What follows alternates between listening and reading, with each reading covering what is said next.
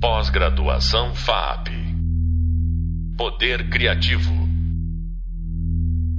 Olá, pessoal. Aqui é Lucas Bambosi, coordenador deste curso, Arte Contemporânea e Audiovisual e professor dessa disciplina, junto com a Rita Vu. As redes precisam ser ocupadas. É, é uma afirmação. E esse é o tema deste podcast. Convidamos uma pessoa muito especial para falar sobre isso sobre o uso criativo e crítico das mídias existentes, sejam elas as mídias locativas, as redes de troca assistida por celulares, os aplicativos algoritmizados que nos ingestam a partir de interesses que a gente nem sempre entende quais. A gente está aqui com a Gisele Begeman, artista, pesquisadora, ensaísta, colaboradora nos melhores veículos de comunicação que a gente tem no país e no exterior. É professora da FAUSP, orientadora de inúmeras teses e pesquisas. Ela tem sido mesmo a voz de muitos de nós, de muitos cruzamentos entre arte e mídia. É, sem dúvida, a melhor voz da cultura híbrida que temos hoje. Gisele, muito bem-vinda. Vou começar com uma questão. Em 2018, você escreveu um texto com o título Reocupar os espaços informacionais. Como é que anda a sua crença nessa possibilidade? Bom, primeiro, um olá a todos, todas e todos, e especialmente a você, Lucas, que divide comigo várias das, várias das considerações que eu imagino que farei hoje aqui. É, a ideia de rede é que foi apropriada por grandes corporações, então essa ideia de reocupar os espaços informacionais, ela se tornou uma urgência por um lado e por outro uma espécie de beco sem saída. É, eu não vejo no contexto atual nenhuma possibilidade de reversão dos parâmetros hegemônicos que são os é, alicerces de redes como o Instagram, como o TikTok, que talvez seja a maior surpresa e a diretriz mais perversa que se consolidou. É, esses algoritmos hoje eles já não são mais nem algoritmos de rastreamento, eles são é, algoritmos de encaminhamento do seu estar no mundo, e isso é muito complicado.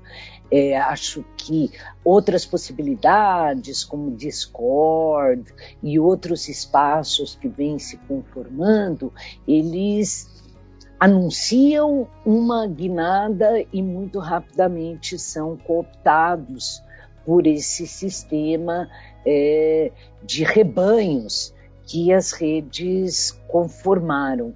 É, e eu digo rebanhos porque essa ideia é muito diferente da ideia de comunidade, de coletividade, onde você pressupõe que a troca organiza a comunicação, a troca e o compartilhamento. Hoje isso não é uma diretriz. A diretriz é o número de seguidores e a possibilidade de organizar esses grupos como é, clusters de reconhecimento de padrões. Bom, vamos puxar para o lado das mídias locativas, que são o, o tema dessa disciplina, né? Ela trata bastante disso. E você foi uma das pioneiras nas chamadas mídias locativas, né? É, esse o seu trabalho que esteve na exposição do Patrick List, né? Redistributions, é, você apresentou lá com é, o OP, o Apart, foram motivos de uma exposição no Atmov de 2007, quando o Atmov estava começando. E alguns desses trabalhos são comentados no nosso e-book é, nessa disciplina. Era um momento de muita descoberta. É, você foi uma dessas desbravadoras. Como que esses trabalhos seus sobrevivem hoje? Esses trabalhos, eles são testemunhos de uma época em que nós acreditávamos numa série de possíveis que se anunciavam com a mobilidade. É, as redes móveis, é, quando elas apareceram, elas sinalizavam uma virada de é, inclusão do que na época nós chamávamos dos países emergentes, dos BRICS, antes dos BRICS, né? Brasil, Rússia, Índia, China, que eram países em que as redes fixas, que demandam uma super infraestrutura de implantação, não existia e as redes móveis, pela forma como elas são distribuídas, com as torres de transmissão, anunciavam uma reversão num quadro de exclusão, tele-exclusão planetária que era muito marcante. Isso de fato ocorreu. Hoje nós temos um país como o Brasil, em que a média é de dois, duas linhas por pessoa, né? É óbvio que isso não atinge todo mundo, é um cálculo bruto, e uma dominância, de novo, pelo uso de determinados aplicativos, né, como o Facebook, o WhatsApp, que é tudo a mesma, mesma coisa. Então, é um panorama muito distinto, e eu costumo dizer que nós passamos da cultura do WAP para a cultura do app sem muita é, sem escalas. E essa cultura dos aplicativos, ela é a cultura da anti-rede. Ela é a cultura das bolhas, ela é a cultura do uso imediato, funcional. Então, é um contexto totalmente distinto do início da mobilidade. A gente vê que, óbvio, o celular de fato, como nós intuímos, se transformou numa espécie de controle remoto urbano, né? É, os códigos QR, a nosso próprio acesso às nossas contas, aos nossos tickets, tudo isso passa por essa é, distribuição das redes via telefonia móvel. Porém, tudo aquilo que nós apostávamos como um futuro de outras disputas do espaço informacional se mostrou uma hipótese completamente equivocada porque mesmo a China, que acho que a gente vai falar daqui a pouco, é, sendo essa esse marco da primeira ruptura da muralha de bytes né, da, do sistema Califórnia-Seattle, ela montou uma outra estrutura tão ou mais perversa do que essa que vem embarcada nesses aplicativos comerciais que se tornaram um sinônimo de rede. Então, essa eu acho que é inevitável a gente assumir que, que as mídias locativas abriram esse, esse espaço para a internet das coisas. Isso estava um pouco na gênese, né? Mas abriu espaço, é, abriu uma porta imensa para efetivar a chamada sociedade da vigilância. Você ainda vê alguma perspectiva de criar projetos lúdicos, poéticos ou que subvertem isso, tudo ou tudo foi por esse ralo é, dos apps, né? Dos aplicativos. Eu acho que os apps são, de fato, o espaço de contração maior que as redes sofreram. É, nós precisamos reinventar essa ocupação do espaço informacional porque, por um lado, a ideia de rede, a ideia de internet, para uma geração como a minha, que cresceu durante a ditadura no Brasil, que fez faculdade, tem acesso a nada, né? que um disco demorava um ano para chegar no Brasil, um filme nós só conhecíamos pelos livros. Isso reverteu de tal forma o panorama e essa explosão do audiovisual em rede via câmera de celular, que se tornou esse terceiro olho na palma da mão, foi muito importante. Isso tudo criou um novo vocabulário estético, uma canibalização da tela e nada disso é desprezível. O que é, incomoda, assusta e me preocupa é que tudo isso é cooptado com uma velocidade impressionante pelos canais hegemônicos. Né? Então, você tem toda essa visualidade que vem da cultura das periferias, não só no Brasil, mas no mundo todo, e de repente aquilo vira o padrão do que o algoritmo vai privilegiar como visualidade. É, então, todo aquele contra-repertório se torna aquele, é, aquele molde pelo qual todos os youtubers, influencers têm palavra mais desconectada da ideia de rede do que influencer. É, nós somos de uma geração que a palavra-chave das redes era compartilhamento. A grande palavra-chave hoje é influência. Então, a primeira coisa é quebrar esse vocabulário da hierarquia que se tornou um sinônimo da rede que é anti-rede. A rede, por natureza, ela não tem centro. E ela não ter centro pressupõe que as hierarquias são fluidas e são momentâneas. A ideia de influência é exatamente o oposto disso.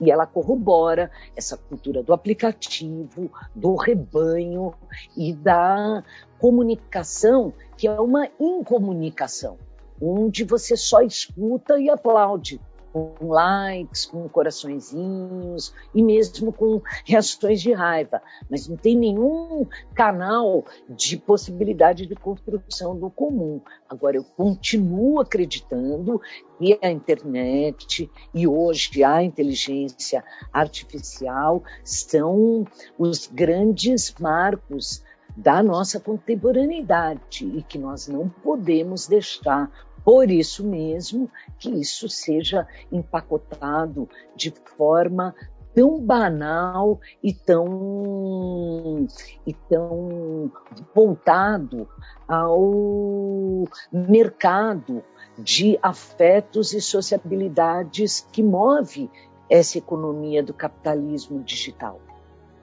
Muito bom isso, Gisele. É, é uma, você sempre nos coloca uma espécie de alento, uma perspectiva de, de, de luz na frente. E a gente tinha uma, uma, uma, certa expectativa que, de alguma maneira, foi frustrada. Né? A importância das redes é, sociais, os celulares, nos levantes passados, na Praça Tahrir, por exemplo, é, a, gente, a gente acreditava muito que isso poderia é, formar uma rede potente, multitudinária, né? E no seu último livro, Políticas da Imagem, Vigilância e Resistência na Dadosfera, você faz uma revisão dessas expectativas. Né? Você atualiza eh, os pensamentos de, de alguns anos antes e se aprofunda nas capilaridades do controle, da vigilância. Tudo parece muito implacável. E que, que formas mais luminosas você vê pela frente para artistas, para o trabalho com essas redes, com, é, diante de, de tanta obscuridade? Olha, eu acho que uma das questões mais interessantes da atualidade tem sido como é, se apropriar de um vocabulário visual para além do humano. Né? Eu acho que isso tem sido desafio quando a gente vê esses DALEs e outros aparatos.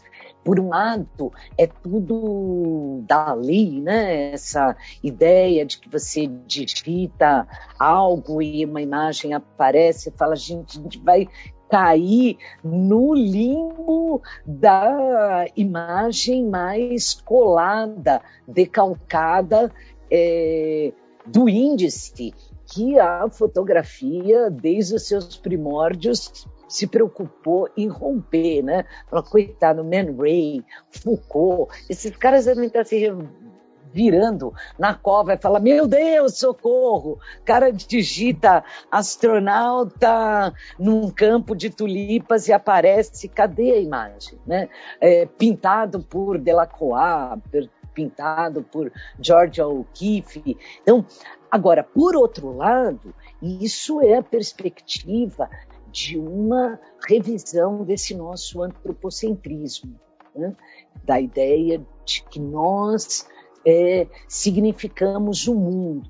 Então, acho que as tecnologias ela têm apontado caminhos é, que são inusitados na nossa percepção cultural e que a possibilidade de se apropriar disso passa necessariamente pela educação por um letramento digital. Eu tenho repetido com muita frequência que quando as nossas professoras, que em geral eram todas mulheres, nos é, introduziam ao letramento, elas não imaginavam que nós viraríamos uma Clarice Lispector ou um Euclides da Cunha, mas elas tinham certeza que com aquele letramento nós seríamos capazes de diferenciar uma bula de remédio de uma página do Machado de Assis. Isso é uma operação cognitiva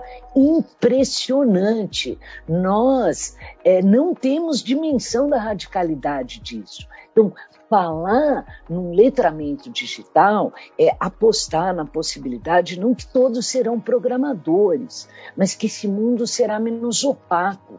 E nós teremos condições de fazer frente a essas corporações no momento em que nós formos capazes de construir linguagens alternativas. Então, não acredito que isso está nas nossas mãos, mas está nas nossas mãos políticas, públicas é, de educação e cultura que criem uma outra vertente de cultura digital, que não é a do uso, é a da apropriação. E é isso o que constrói outros futuros das redes. Quando nós operávamos dentro do espaço informacional é porque as redes tinham um, uma arquitetura que permitia e fomentava o letramento coletivo. E é por isso que nós produzíamos os, o que nós produzimos. Hoje, essa contração das redes é o domínio do território da linguagem, primeiramente e acima de tudo.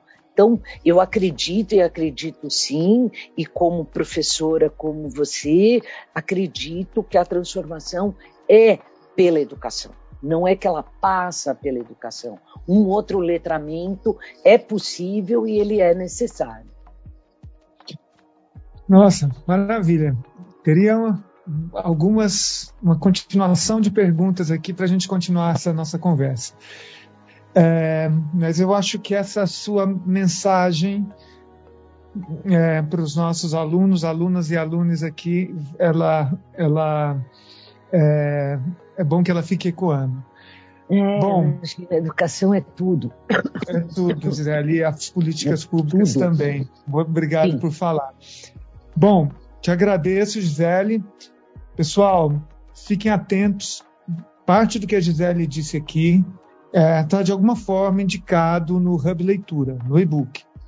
Ali tem os links para os textos que ela muito generosamente tem disponibilizado em vários canais, é, na revista Select, no, no site Outros Urbanismos da FAO, no academia.edu, no site dela, desvirtual.com.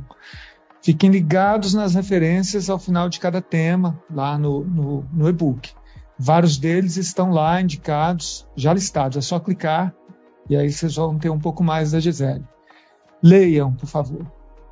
É um prazer ter recebido a Gisele ela não cabe mesmo num podcast, seria assunto para uma disciplina inteira, seria um curso inteiro a partir das ideias e trabalhos dela.